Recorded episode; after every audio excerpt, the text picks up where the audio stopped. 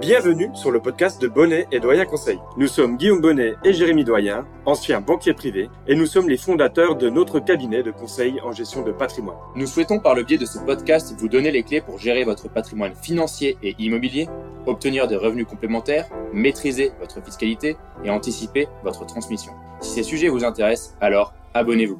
Nous vous souhaitons une très bonne écoute.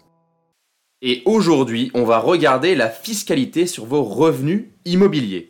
Et on va regarder également les axes d'amélioration pour réduire cette fiscalité et donc avoir une meilleure rentabilité sur vos biens immobiliers. Et pour cela, Jérémy, je pense qu'il est important d'abord de définir ce qu'est l'investissement locatif immobilier. L'investissement locatif, Guillaume, c'est le fait d'investir dans un bien immobilier et de le louer à des personnes autres que nous-mêmes. Cela veut donc dire qu'on va tirer un revenu de notre bien immobilier que nous venons d'acheter et donc on se dit investisseur locatif. Et donc suite à ces revenus, on aura une fiscalité sur l'ensemble de nos revenus immobiliers. Et c'est important de faire la distinction entre la location nue et la location meublée car les fiscalités sont différentes si on loue nu ou meublé. Déjà Guillaume, est-ce que tu peux nous expliquer quelle est la différence entre une location nue et une location meublée Oui, alors pour commencer, la plus simple, c'est la location nue. Ici, comme son nom l'indique, vous louez un logement qui n'est pas meublé, il est nu. Il n'y a donc euh, rien à l'intérieur, c'est le locataire qui doit apporter ses meubles pour y vivre convenablement. À la différence de la location meublée, où là, c'est le propriétaire qui va faire le choix de meubler son appartement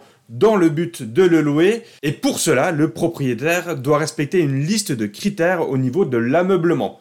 Il doit y avoir tout euh, pour pouvoir vivre à l'intérieur quand on arrive en tant que locataire. Donc la literie, des plaques de cuisson, un four et un four micro-ondes, réfrigérateur, etc. Vous comprenez un peu l'idée? Tout à fait Guillaume, on comprend bien l'idée. Est-ce qu'il y a des différences aussi au niveau du bail? Effectivement, quand on loue un logement vide, c'est-à-dire la location nue, le bail sera d'une durée minimum de 3 ans.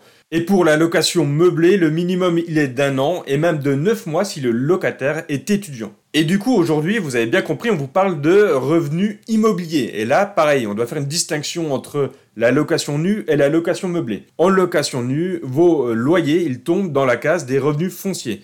Tandis que pour la location meublée, on tombe dans la catégorie des BIC, les bénéfices industriels et commerciaux. Donc c'est une première différence. Et du coup, Guillaume, aujourd'hui, nous, on va se poser la question et on va voir l'impact de la fiscalité entre la location nue et la location meublée. On va donc commencer par expliquer les différentes options qu'il s'offre à vous pour la location nue et cette fiscalité qui va être afférente à la location nue.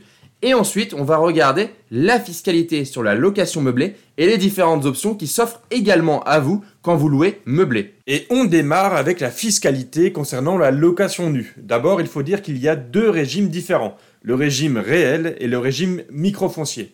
On va démarrer par expliquer ce qu'est le régime microfoncier. D'abord, vous devez savoir que vous pouvez opter pour le régime du microfoncier si vos revenus fonciers sont inférieurs à 15 000 euros par an. Une fois que vous avez choisi ce régime de microfoncier, qu'est-ce que ça va vous faire? Tout simplement, vous allez pouvoir appliquer un abattement de 30% sur vos revenus fonciers, ce qui va venir mécaniquement baisser les revenus que vous allez déclarer et donc baisser votre imposition.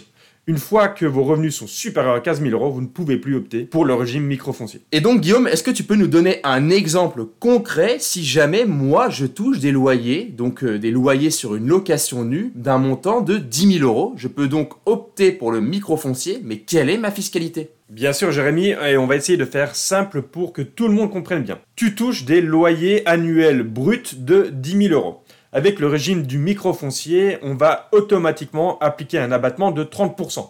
Donc on part de 10 000 fois 30%, on a une déduction de 3 000 euros. Ensuite, comment ça se passe au niveau de la fiscalité? Eh bien là, on va prendre ton impôt sur le revenu plus les prélèvements sociaux. Impôt sur le revenu, c'est ta tranche marginale d'imposition.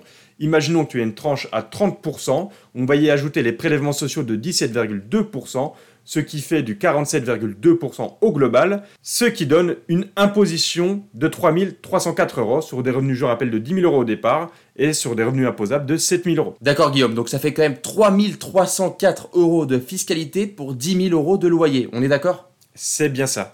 Et du coup Guillaume, maintenant je vais présenter le régime réel. Le régime réel, ça veut tout simplement dire que vous allez déclarer vos loyers, qui sont toujours dans notre exemple de 10 000 euros, mais vous allez pouvoir déclarer face à ça l'ensemble de vos charges. Ça veut donc dire que vous allez pouvoir déclarer par exemple la taxe foncière comme charge, les charges de copropriété, la cotisation foncière des entreprises s'il y en a une, le coût d'un expert comptable également si vous faites ça par un expert comptable. Mais il y a aussi d'autres charges comme la taxe d'habitation, les intérêts d'emprunt et également, même j'ai envie de dire, les travaux. Et si vos charges sont supérieures à vos loyers, alors on parle de déficit foncier. En dire plus par rapport au déficit foncier, cela veut donc dire concrètement que si vous avez par exemple fait des travaux de 20 000 euros mais que vous avez 10 000 euros de loyer, vous avez donc un delta de moins 10 000 car vous avez plus de charges que de loyer. Ce déficit foncier peut s'imputer directement sur votre revenu global. C'est-à-dire concrètement que si vous avez par exemple un salaire de 30 000 euros, des loyers de 10 000 euros et des charges face aux loyers de 20 000 euros, alors vous pouvez déduire 10 000 euros de vos salaires de 30 000 euros, soit donc déclarer que réellement 20 000 euros de revenus au global. Bien sûr, un point très important, les intérêts d'emprunt ne sont pas déductibles du revenu global. Donc attention, ce sont bien les travaux qui vont pouvoir imputer votre revenu global. Est-ce que j'ai été assez clair, Guillaume, sur ce point qui me paraît assez complexe? Oui, c'est assez clair. Et est-ce qu'il y a un plafond maximum de déduction sur euh, ces revenus? Oui, tout à fait. C'est vrai qu'il existe un plafond de déduction de 10 700 euros pour le déficit foncier il est reportable pendant 6 ans sur l'ensemble de vos revenus et pendant 10 ans sur vos seuls revenus fonciers. Donc effectivement, c'est bien 10 700 euros le plafond du déficit foncier. Ce n'est pas le plafond de l'ensemble de vos charges. Si vous faites des travaux à 100 000 euros, vous devez donc déclarer seulement 10 700 de déficit foncier l'année 1, mais vous pourrez le faire sur plusieurs années jusqu'à l'épuisement du montant de vos travaux. Merci Jérémy, c'est très clair. Allez, maintenant on va passer à la deuxième location dont on a parlé, c'est la location meublée. Et ici, de la même façon que pour la location nue, on a deux types de régimes. Le régime microbique et le régime réel. Donc vous avez un peu compris le fonctionnement, on va d'abord expliquer le régime microbique. Tout d'abord, pour choisir le régime microbique, il ne faut pas avoir des revenus qui dépassent les 72 600 euros annuellement. Ensuite, une fois qu'on a opté pour ce régime microbique, on va pouvoir euh, profiter d'un abattement de 50% sur nos revenus issus de la location meublée. Et donc cela va permettre également de baisser la base taxable. Et Guillaume, est-ce que tu peux nous faire le même exemple que tout à l'heure Avec des loyers de 10 000 euros, quelle est ma fiscalité? Eh bien allez, on reprend le même exemple. Tu as des loyers de 10 000 euros, cette fois-ci l'abattement n'est plus de 30%, mais de 50%. Il y aura donc un abattement de 5 000 euros, il reste 5 000 euros qui vont être taxés à ta tranche marginale, donc on se rappelle c'était 30%, plus les 17,2% de prélèvements sociaux. Ici, ça fait une fiscalité annuelle de 2360 euros. Et tu te souviens, au régime microfoncier en location nue, la fiscalité était de 3304 euros. Donc déjà, on voit une amélioration. Donc là, tu viens de nous faire gagner 1000 euros juste parce qu'on a passé notre logement en meublé. On est d'accord? Exactement, donc tu comprends bien que tu as investi un peu par exemple pour meubler ton appartement, mais très rapidement ça peut devenir rentable. Tout à fait Guillaume, il existe aussi un autre point, est-ce que tu peux nous faire euh, la situation si on loue un logement meublé, mais cette fois-ci un logement meublé touristique? Exactement, si on a un meublé de tourisme, ici l'abattement il va être de 71% et non plus de 50%. Donc ça permet à nouveau de réduire grandement la fiscalité. Très bien Guillaume, merci. On va donc passer maintenant au régime réel et le fameux LMNP, la location meublée non professionnelle. Déjà, il faut savoir que pour faire partie de ce régime du LMNP, il faut que vos revenus immobiliers soient inférieurs à 23 000 euros ou inférieurs à l'ensemble de vos revenus du foyer. Cela veut donc dire que vos salaires doivent être supérieurs à vos revenus immobiliers pour faire partie de la location meublée non professionnelle. On va donc parler de la location meublée non professionnelle. Ce régime permet la plupart du temps de ne pas payer d'impôts sur vos loyers. Pour être concret, vous allez pouvoir déclarer l'ensemble de vos charges, toujours la même situation que quand vous faisiez de la location nue et que vous choisissiez le réel. On peut donc déclarer l'ensemble de nos charges, mais en plus de ça, vous allez pouvoir déclarer un amortissement comptable. Et c'est là où la différence va se faire et elle est majeure. Si vous pouvez faire un amortissement comptable, l'amortissement comptable, ça veut tout simplement dire que vous avez le droit d'amortir votre bien immobilier, vos meubles et vos travaux sur une certaine période. La plupart des experts comptables amortissent le bien immobilier sur 30 ans après avoir déduit un pourcentage pour le terrain. Donc prenons un exemple. Pour un bien immobilier de 200 000 euros, on enlève le terrain qui est évalué à 20 000 euros. On est donc à 180 000 euros au niveau de la bâtisse. Et cette bâtisse-là, on va l'amortir sur 30 ans. C'est 180 000 euros. Ça fait donc 6 000 euros par an d'amortissement. Donc dans notre exemple concret, cette fois-ci, on a des loyers de 10 000 euros. On a des charges, taxes foncières, expert comptable de 4 000 euros. On a un amortissement de 6 000 euros. Ça fait donc 10 000 moins 4 000 moins 6 000. Ça fait 0. Et si on a une base imposable à 0, la fiscalité, elle est de 0. Donc Jérémy, là, si je comprends bien, on a une fiscalité à 0 alors qu'on était encore à 2360 au microbic en location meublée et même à 3304 euros au microfoncier en location nue. C'est tout à fait ça, Guillaume. On peut effacer en partie la fiscalité grâce à la location meublée non professionnelle. Alors Jérémy, j'ai une question qui me vient en tête.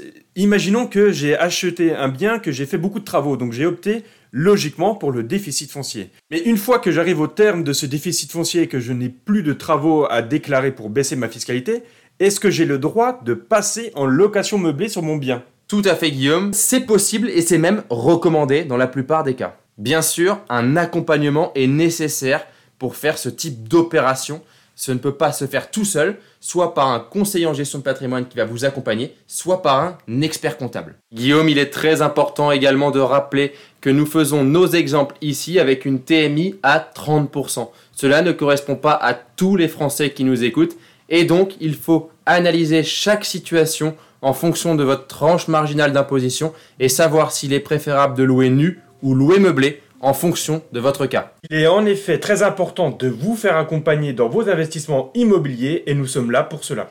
Allez, je pense qu'il est maintenant temps de conclure ce podcast sur la location immobilière. On rappelle les deux types de location qui sont possibles. On a d'abord la location nue où on a le choix entre un régime microfoncier ou le réel. Microfoncier, on rappelle, c'est un abattement de 30% sur les revenus fonciers. Et au réel, on peut déduire les charges et les travaux de nos revenus fonciers. Et ensuite vient la location meublée, la deuxième option, où là vous avez le choix entre le micro-BIC à 50% d'abattement pour les locations meublées normales et 71% d'abattement pour les locations meublées de tourisme, puis Ensuite, le régime réel, soit le LMNP, la location meublée non professionnelle. Et à ce moment-là, là, vous déduisez l'ensemble des charges et en plus de ça, un amortissement comptable. Petit point, nous ne parlons pas ici de la location meublée professionnelle. Il faut savoir que la fiscalité est différente sur ce régime-là, mais on pourra y revenir prochainement dans d'autres podcasts. Enfin, vous comprenez que pour que votre investissement immobilier ne se transforme pas en gouffre fiscal, le plus important est d'anticiper et surtout de vous faire accompagner.